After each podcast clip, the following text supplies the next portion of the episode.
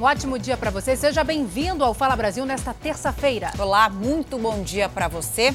Duas pessoas foram presas suspeitas de desviar dinheiro do auxílio emergencial de 600 reais em São Paulo. Elas tinham acesso a uma lista com números de documentos e senhas das vítimas. Os dois detidos foram levados para a sede da Polícia Federal na Zona Oeste de São Paulo. Eles são suspeitos de participar de uma quadrilha especializada em fraudar benefícios do governo federal. Gustavo Lança, de 32 anos, estava neste carro preto quando foi parado pela polícia nesta avenida da Zona Norte. Dentro do carro, a PM encontrou 3 mil reais que tinham acabado de ser sacados de uma agência da Caixa Econômica Federal e integram o auxílio emergencial destinado aos trabalhadores afetados pela pandemia de coronavírus. Gustavo contou aos policiais que recebia de um dos integrantes da quadrilha uma lista com CPFs e senhas. Depois ia até o caixa eletrônico e retirava os valores. De cada saque ficava com 60 reais. O restante do dinheiro era encaminhado para os líderes do esquema. A entrega era feita assim: é, é, ele levava o dinheiro para casa, ficava, e quando fosse à noite, um indivíduo com o Uber ia até a residência dele pegar esse dinheiro. A responsável por selecionar quais CPFs eram válidos para os saques era Rosália Ferreira, de 39 anos. Aos policiais, ela contou que recebia os números de um contato e os pesquisava no aplicativo do banco. Ele falou que era só para pesquisar para ver se ficava verdinho. Se tinha senha ou não. É, se precisava de senha ou não. Se precisasse de senha, ele falou que era para descartar. E se não precisasse de senha? Era para pôr ok lá e dar para ele a folha. Só isso.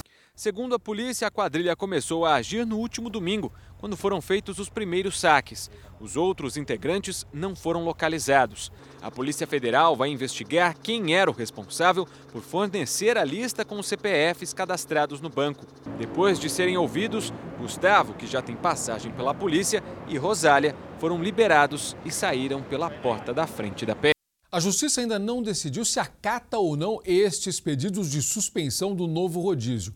A Prefeitura de São Paulo informou que não recebeu qualquer intimação por enquanto. Enquanto isso, a população tenta se adaptar. O repórter Bruno Piscinato está agora no terminal do Grajaú, que é um dos principais, um dos mais movimentados na zona sul da capital paulista. Bruno, bom dia. Como está a situação por aí? Bom dia, Zucatelli. Olha, a gente está aqui desde as 5 horas da manhã e realmente muita dificuldade. Muita gente, né? Os ônibus, todos os ônibus que chegam ao terminal de interligação aqui do Grajaú, com gente de pé, é, muita gente realmente dentro dos ônibus. A prefeitura disse que colocou 600 ônibus a mais né, à disposição é, da população, mas o que a gente percebeu por aqui, muita reclamação, é, muitas pessoas que tiveram que usar o transporte público reclamando de que, tinha que tinham que ficar de, de pé. A gente acompanhou também pela manhã na chegada ao terminal muitos carros com a placa ímpar, né? Vale lembrar que hoje é dia 12, o rodízio então nas próximas 24 horas só podem rodar carros com, placa, com as placas pares, por ser dia 12 hoje. Então, carros com a placa 2, 4, 6, 8 e 0. Mas a gente flagrou alguns carros aqui se arriscando. Vale lembrar que a multa é de R$ 130,16 e que a pessoa pode tomar ainda 4 pontos na carteira de habilitação. Como eu disse, as pessoas vão se virando como pode. Agora, um pouquinho mais é, tranquilo o movimento aqui no terminal Grajaú. Eu volto com você, Camila. Obrigada, Bruno. Novidades no sumiço de 40 40 cisnes negros no Parque do Ibirapuera, em São Paulo. Lembrando que o parque está fechado. Agora, novas imagens revelam o exato momento em que os animais foram levados. A polícia agora tenta identificar os receptadores. Os cisnes possuem microchips para identificação. A foto é do momento do flagrante. O homem está no banco do parque, contido pelos vigilantes. Na mochila, a prova do crime: um cisne negro. Nesta outra foto é possível ver o animal já fora da mochila, voltando para o lago. A cena é de fevereiro e agora a Polícia Civil está a um passo de desvendar o sumiço de 40 cisnes do mais famoso parque de São Paulo. Ele foi surpreendido no Parque do Ibirapuera à noite com uma rede, né, puxando um cisne do lago, levando numa mochila e indo para lugar, lugar incerto. É um caso inusitado, totalmente diferente de, de tudo que eu já vi na polícia. Na quarentena, o Parque do Ibirapuera está assim, fechado, mas em tempos de funcionamento normal, o parque opera até às 10 da noite. Mas os portões continuam abertos até meia-noite para a saída de todos os usuários. Segundo a polícia, esse é o horário preferido pelos criminosos. O suspeito, preso em flagrante, tentava sair por esse portão, próximo ao horário de fechamento. Na mochila ele levava um cisne negro, uma ave de cerca de 5 quilos, e do lado de fora um carro esperava por ele. As investigações levaram a polícia a um segundo suspeito, um homem de 21 anos com passagem por estelionato e que chegou a frequentar a faculdade de veterinária por dois anos. Para a polícia, ele seria o responsável pela venda das aves. Ele já tinha passagens pela venda de um cachorro de 3 mil reais que não foi entregue ao comprador. Tanto é que ele tinha conhecimento que ele era estudante de medicina veterinária. O suspeito preso em flagrante tem 19 anos. Sem passagem pela polícia, pagou fiança de 500 reais. O segundo suspeito prestou depoimento e foi liberado. Os dois seguem sendo investigados. Os cisnes do Ibirapuera pertencem ao acervo municipal e possuem anilhas e microchips para identificação. Quem eventualmente comprou esses animais tem que ficar preocupado. Tem que ficar preocupado. Eles são receptadores, são criminosos. O buzinaço nas ruas da cidade foi uma forma de protesto aos constantes roubos de motocicletas em campos, no norte do Rio de Janeiro. No último fim de semana, Lucas teve a moto roubada. Assustado com a ameaça, o motoboy entregou para o bandido seu principal instrumento de trabalho. Agora eu pergunto, como eu vou fazer para trabalhar? Estou sem moto, trabalho dia e noite, tenho minhas contas a pagar, tenho filhos a criar. Indignado com a situação, o vice-presidente da Associação dos Motoboys da cidade afirmou que os roubos vêm se tornando frequentes e agora, com o aumento do serviço delivery, a classe ficou mais vulnerável. A gente chega na entrega, eles levam o nosso dinheiro, levam tudo que está dentro do baú, ainda manda a gente sair fora sem olhar para trás. Em nota, a assessoria de imprensa do 8 Batalhão de Polícia Militar afirmou que emprega as equipes com base na análise das manchas criminais locais e através de informações colhidas pelo setor de inteligência da unidade. Segundo a PM, o policiamento na região é realizado diuturnamente com viaturas e motocicletas com o objetivo de coibir ações dos criminosos. De acordo com dados do Instituto de Segurança Pública do Estado do Rio de Janeiro, os registros de furtos de veículos, incluindo motos, aumentaram. De janeiro a março deste ano foram 82 contra 51 no mesmo período do ano passado. Somente em março de 2020 foram 30 registros, uma média de um veículo furtado por dia, justamente no período do isolamento social. Outro problema que a classe enfrenta são os custos dos pertences roubados, que, segundo Jefferson, devem ser pagos pelos próprios motoboys. Nosso objetivo hoje é o quê? Cobrar por mais segurança. A partir de sexta-feira, todas as cidades do estado de São Paulo vão fazer testes rápidos para o coronavírus. A gente vai falar sobre isso com o repórter Lucas Carvalho. Lucas, bom dia para você. Quem vai poder fazer esse teste? Explica tudo para a gente, por favor. Oi, Camila, um excelente dia para você também. Para quem acompanha o Fala Brasil, esses testes serão feitos em pessoas assintomáticas, ou seja, aquelas pessoas que não apresentam os sintomas da Covid-19, mas que tiveram contato com pacientes que foram diagnosticados com a doença. Também poderão fazer esses testes independentemente do contato todos os profissionais da saúde, da segurança pública, presidiários, doadores de sangue, aquelas pessoas que vivem em asilos, casas de repouso, orfanatos e comunidades terapêuticas. Um milhão de exames foram, foram já adquiridos pelo governo de São Paulo e distribuídos aos municípios paulistas. Esse teste rápido identifica em aproximadamente 15 minutos a presença do vírus no sangue. O estado de São Paulo lidera o número de casos. Até aqui já são mais de 46 mil casos confirmados e mais de 3.700 mortes contabilizadas. Camille Salsi. O governo dos Estados Unidos acusa a China de roubar dados de pesquisas sobre vacinas e tratamentos contra o coronavírus. Pelo segundo dia consecutivo, houve redução no número de vítimas por coronavírus. Em 24 horas foram 830 mortes. O presidente Donald Trump anunciou ontem que vai liberar mais de 5 bilhões de reais para aumentar a capacidade de testes. A meta é atingir a marca de 10 milhões até o fim desta semana. O governo também acusou a China por crime cibernético durante a pandemia. Um documento feito pelo FBI, a Polícia Federal dos Estados Unidos e pelo Departamento de Justiça aponta que hackers e espiões chineses estão tentando roubar os dados de pesquisas sobre vacinas e tratamentos contra o coronavírus. E o uso de máscaras e a realização de testes para funcionários da Casa Branca será obrigatório. O presidente Donald Trump e o vice Mike Pence serão testados diariamente. De volta ao Brasil, o presidente Jair Bolsonaro disse que vai incluir academias e salões de beleza entre os serviços essenciais. Vamos falar sobre isso com Yuri Ascar.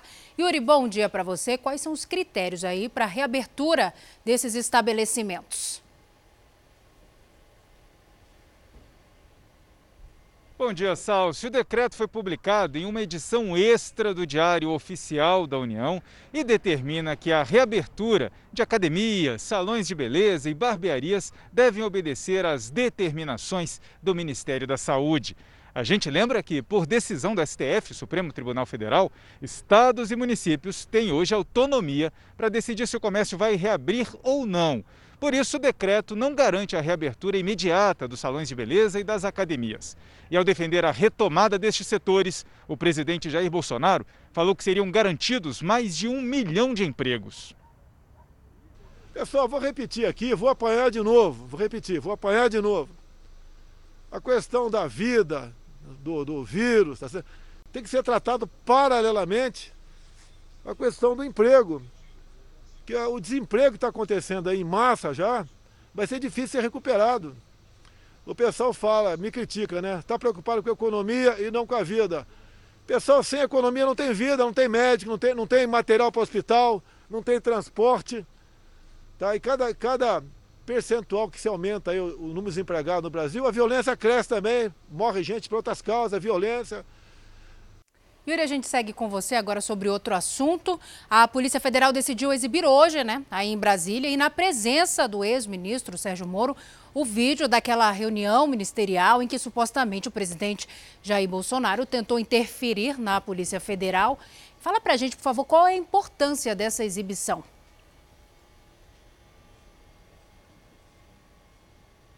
Pois é, Salso, é exatamente a partir da exibição que o ministro Celso de Mello, do Supremo Tribunal Federal, vai decidir se o conteúdo deve ou não continuar em sigilo e quais trechos vão ser usados no inquérito que foi aberto para investigar as alegações de Sérgio Moro contra Jair Bolsonaro.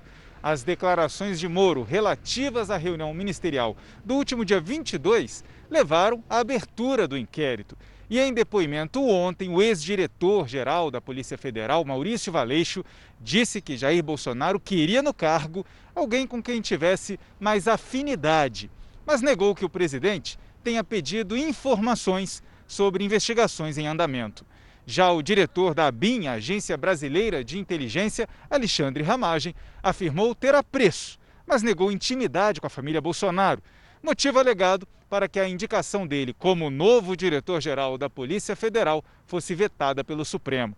Hoje vão depor os ministros Luiz Eduardo Ramos, da Secretaria de Governo, Augusto Heleno, do Gabinete de Segurança Institucional e Braga Neto, da Casa Civil. Camila. Obrigada, Yuri.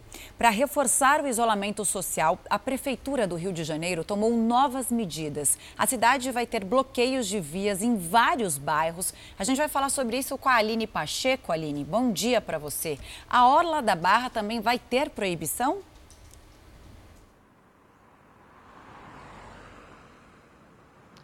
Olá, bom dia. O prefeito do Rio, Marcelo Crivella, determinou o fechamento de todos os estacionamentos da Orla do Rio, ou seja, do Leme ao Pontal. Apenas os moradores da região é que vão poder estacionar. Quem desobedecer a ordem vai poder ser multado. E também vai poder ser multado quem desrespeitar as regras de circulação em alguns bairros do Rio. Aí só moradores é que vão poder andar de carro pelas regiões centrais de Santa Cruz, Madureira, Freguesia, Taquara, Tijuca, Grajaú, Pavuna e Cascadura. A capital carioca já registra 1.172 mortes por Covid-19. Voltamos aos estúdios do Fala Brasil. Ok, Aline, obrigada. Agora uma história horrorosa. Uma adolescente de 16 anos envenenou a própria família em Santarém, no oeste do estado do Pará. Vamos falar sobre isso com a Priscila Amaral. Priscila, bom dia para você. Qual foi a motivação desse crime? Olha, Salsi, muito bom dia. A motivação, segundo informações prestadas pela própria família, teria sido para ir a uma festa. E a polícia acredita que esse crime foi premeditado. Na tarde de sábado, a adolescente preparou dois bolos e suco em comemoração ao Dia das Mães e fez questão de servir o jantar. Mesmo sem fome, ela insistiu que a mãe tomasse o suco envenenado. Horas depois, o pai encontrou uma das crianças, das irmãs da adolescente, desmaiada. Foi quando a mãe pediu ajuda, mas logo em seguida desmaiou também. Todas foram levadas para o posto de saúde e foram medicadas, passaram por exames e já não correm mais risco de morrer. A mãe já teve alta, mas as crianças estão na emergência pediátrica. Essa adolescente se entregou à polícia e confessou que teria tentado envenenar a família. Agora uma reportagem que serve de alerta. Um casal foi preso em Minas Gerais suspeito de adulterar e vender anabolizantes para atletas de todo o país. E até óleo de cozinha era colocado no produto. Um perigo para a saúde. Agora, os, os suspeitos chamaram a atenção da polícia porque ostentavam o lucro em publicações feitas nas redes sociais. Jaqueline da Silva Fernandes, 24 anos, maquiadora. Rafael Gamarano Horta, 27 anos, fisiculturista. Os dois misturavam corantes com óleo de cozinha e vendiam como anabolizantes. O material usado para fabricar e embalar os falsos anabolizantes foi encontrado na casa de Rafael, em Mariana, região central de Minas Gerais. Famoso nas redes sociais, o fisiculturista participava de concursos e chegou a concorrer ao título de Mister Brasil. Rafael usava a própria imagem para fazer propaganda dos supostos anabolizantes. Os produtos eram comercializados pela internet. De acordo com as investigações, cada frasco chegava a custar 200 reais. Acostumado a ostentar carros, motos e dinheiro na internet, o casal chamou a atenção da polícia. Jaqueline também já havia sido baleada em uma ocorrência em Viçosa, na zona da Mata Mineira. A polícia ainda não sabe há quanto tempo o casal estava agindo. O material será encaminhado para análise no Instituto de Criminalística. Eles vão responder pela conduta do artigo 273 do Código Penal, é, pela falsificação de medicamento, que, tem uma, que é um crime hediondo, que tem pena de 10 a 15 anos. Portugal e Itália devem dar mais um passo em direção à normalidade na próxima semana. Tudo por causa da queda nos registros de novos casos de coronavírus. Que bom, né? E na França, surfistas que tentaram se aproveitar da reabertura de alguns pontos do país foram retirados do mar. É o que mostra a nossa correspondente Ana Paula Gomes. O recomeço das aulas foi de aprendizado não só para os alunos. Professores e pais tentam se readaptar à nova rotina. Na Suíça, os pais não esconderam o medo de levar os filhos para a escola. Queremos mandar as crianças para a escola, mas estou um pouco confusa nesse momento, disse essa mãe. Os suíços também puderam voltar aos restaurantes, mas com um novo limite de pessoas por mesa. Relaxamento gradual também na Espanha. Em algumas regiões, como Sevilha, foi possível voltar aos estabelecimentos que têm mesas nas ruas. Aqui em Portugal, depois de uma semana do começo da reabertura do país, foi registrada a menor taxa de crescimento de novos casos. O mesmo aconteceu na Itália. Os dois países devem começar a retomar as atividades de novos setores da economia na próxima segunda-feira. Depois de dois meses de isolamento, lojas começaram a reabrir na França, mas ainda com algumas restrições. Além das máscaras, o distanciamento em escadas rolantes, por exemplo, é um novo normal. Apesar da reabertura de parte do país, o mar ainda não estava para o surf. Em Cannes, os surfistas foram retirados da água. Com bom humor, Esse surfista disse que o dia está tão bom para o esporte que quase vale a pena pagar a multa, o equivalente a 700 reais para matar a saudade do mar. Não teve jeito. Viajar pela metade do preço, proposta tentadora, hein, Camila? Pois é, muitas agências já lançaram essas promoções para movimentar o turismo depois da pandemia. E aí fica a pergunta: será que vale a pena mesmo embarcar nesses descontos? O Fala Brasil ouviu especialistas e também pessoas que já compraram pacotes para ajudar você a decidir. Anúncios atrativos. Passagens aéreas para vários cantos do mundo com mais de 50% de desconto. E o Rafael não perdeu tempo. Eu comprei três passagens para três lugares. Eu e um amigo meu. Comprei para Cuba, para Porto de Galinhas e para Natal. Foi também em meio à quarentena que a Gabriela e o Ricardo garantiram as passagens para cinco dias na Praia del Carmen, no México. A viagem, ainda sem data para acontecer, já está sendo paga pelo casal. Espero que até lá tudo já esteja resolvido, porque eu acho que vai estar resolvido de fato. Acho que vai ser melhor, né, para poder desestressar um pouco disso que a gente está vivendo. Além de garantir um preço baixo, muitos sites de viagens estão vendendo também flexibilidade nas datas, o que tem atraído muitos consumidores. Hoje a pessoa não está podendo viajar, as pessoas não estão podendo viajar, mas essa vontade ela não vai morrer, ela só vai ser adiada. Né? Então a gente resolveu fazer esses pacotes para movimentar tanto a, a, o turismo nacional quanto também para já estimular as pessoas a programarem as viagens para o ano que vem. Essas promoções são estratégias de muitas empresas para tentar diminuir os impactos dos cancelamentos no setor do turismo em meio à pandemia, mas também uma forma de estimular o consumidor a planejar a próxima viagem. Mas para não cair em armadilhas, principalmente em compras pela internet, é preciso estar por dentro de todas as condições impostas pelas agências de viagens. A gente sempre recomenda que o consumidor se proteja guardando todos os protocolos, e-mails, comprovantes de pagamento e qualquer outras é, comprovantes que tenha daquela determinada publicidade ou daquele determinado contrato de, de compra. O advogado explica que a lei garante a devolução do dinheiro caso a viagem seja cancelada pela própria empresa.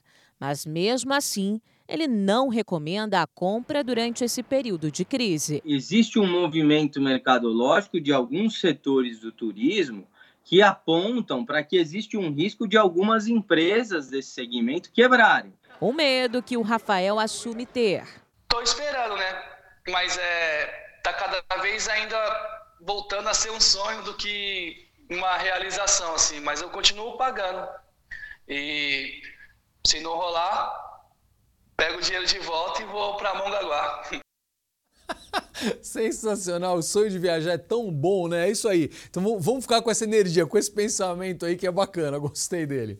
Olha aqui, no sul do Brasil, alguns hotéis já retomaram as atividades. Em Foz do Iguaçu, estabelecimentos são voltados para viagens de negócios e recebem pessoas que ficam pouco tempo na cidade.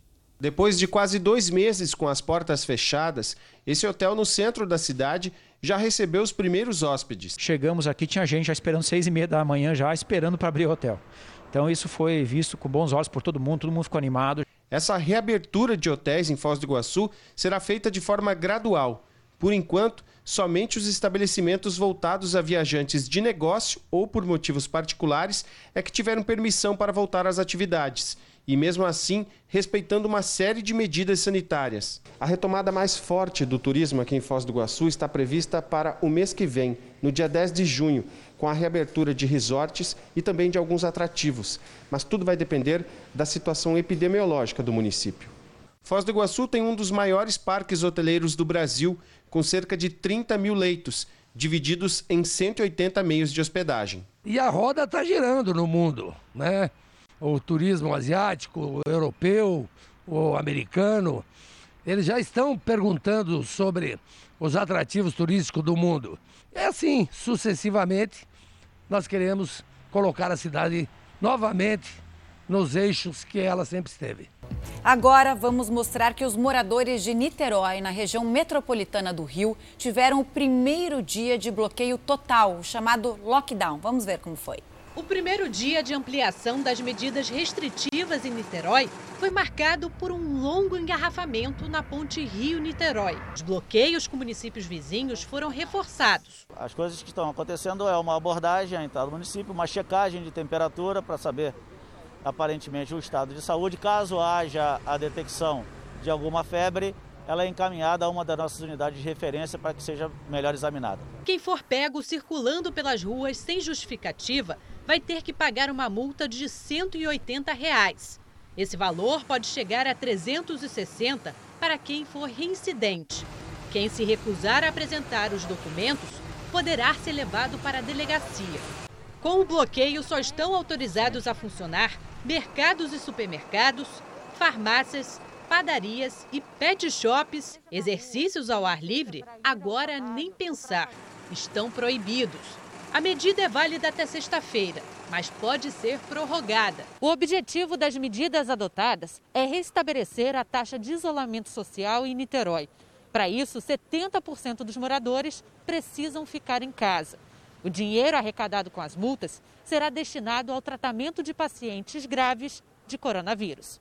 Para um grupo de especialistas da UF, o FRJ e Fiocruz, esse é o período considerado mais crítico para a propagação da Covid-19. Tudo indica que a gente está chegando no pior momento da epidemia no Brasil, onde eu tenho uma forte circulação do vírus, onde eu tenho também um cenário de pré-colapso do sistema de saúde na região metropolitana do Rio e em vários estados do Brasil.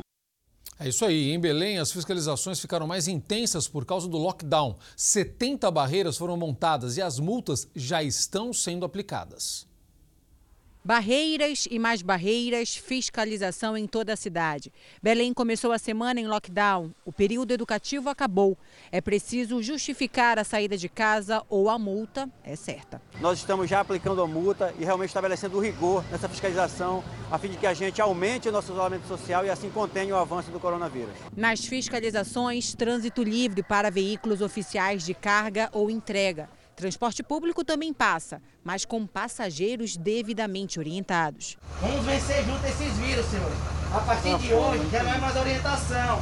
E tem que usar máscara nos coletivos. Os policiais militares distribuíram o equipamento de proteção para quem precisava. São 70 pontos de fiscalização durante esse lockdown. A Polícia Militar, junto com os órgãos que compõem o sistema de segurança pública, estão já aptos a aplicar as penalidades. Aqueles que é, não pertencem a essas atividades essenciais e que é, teimam estar transitando né, nas ruas. As multas estão sendo aplicadas. No primeiro dia foram feitas 60 notificações. Então lembre-se, se puder, fique em casa. Cerca de 100 argentinos que estão na Bahia desde março vão ser repatriados Hoje, eles foram impedidos de voltar para casa, né, por causa da pandemia do coronavírus. Claro que o Ministério da Saúde da Argentina fez várias exigências, né? A gente vai falar sobre isso com Pedro Santosé. Pedro, bom dia para você. Por qual tipo de controle essas pessoas vão ter que passar? Olha, Salsi, bom dia para você, bom dia para todo mundo de casa. Por uma determinação do Ministério de Saúde da Argentina, esses 96 passageiros, antes de embarcar para Buenos Aires, vão ter que passar por uma avaliação de sintomas e também por uma aferição de temperatura, para aí sim poderem embarcar ainda hoje de volta para Buenos Aires. Agora a gente vai para o Maranhão, porque por lá, o mesmo com o decreto de lockdown, no primeiro dia do rodízio de veículos em São Luís, provocou muito movimento, longas filas, né, por conta da fiscalização, e com isso, os motoristas por lá foram multados. Em Pernambuco, a partir de sábado, também vai ter um lockdown em diversas ruas das cidades de Recife, Olinda, de Jaboatão dos Guararapes, de Camaragibe e também São Lourenço da Mata, na região metropolitana. Por lá, somente serviços essenciais e esse decreto, ele também obriga a utilização da máscara. E para a gente terminar com notícias do Ceará, apesar do decreto do presidente Jair Bolsonaro, o governo cearense já disse que salões de beleza, barbearias e também academias vão permanecer fechados. A gente volta com você, Camila. Obrigada, Pedro, pelas informações. E muitas famílias carentes estão precisando de ajuda neste momento de crise. Por isso, convidamos você a participar da campanha SOS Famílias do Sertão, que leva ajuda às famílias mais afetadas pela pandemia no Nordeste. Aponte seu celular para o QR Code que está na tela e contribua. Se preferir, entre no site sosfamiliasdosertão.org. Neste momento de crise, a palavra fundamental é solidariedade. Doe e participe.